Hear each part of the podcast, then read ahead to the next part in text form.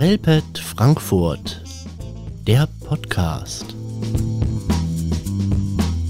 Spielzeugland. Kurzspielfilm Deutschland 2007 von Jochen Alexander Freidank. Vier Hände, 88 Tasten, Klaviermusik. So beginnt und endet der Film Spielzeugland. Dazwischen die Geschichte zweier Familien im Nazi-Deutschland. Heinrich und David sind Nachbarn, Freunde und beide begeisterte Klavierspieler.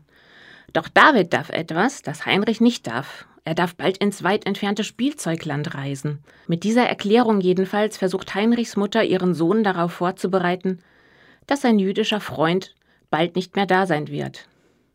Ins Spielzeugland? Ey, da will Heinrich auch hin.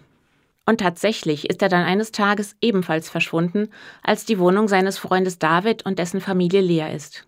Heinrichs Mutter sucht ihren Sohn verzweifelt überall, ihre Suche nimmt jedoch plötzlich eine, auch für sie, unerwartete Wendung. Im entscheidenden Moment reagiert sie geistesgegenwärtig und mutig und legt große Zivilcourage an den Tag. Dass sie mit ihrem Handeln nicht nur Leben rettet, sondern auch eine lebenslange Freundschaft manifestiert, ist ihr vermutlich in diesem Moment ebenso wenig bewusst wie die Tatsache, dass sie sich selber in riesig große Gefahr begibt. Thematisch ist der Film natürlich im geschichtlichen Kontext des Nationalsozialismus und der Judenverfolgung einzuordnen. Aber auch im Religions- oder Ethikunterricht, circa ab Klasse 9, kann er gut eingesetzt werden, wenn es um Gewalt, Mut, Zivilcourage, Nächstenliebe und Selbstlosigkeit geht.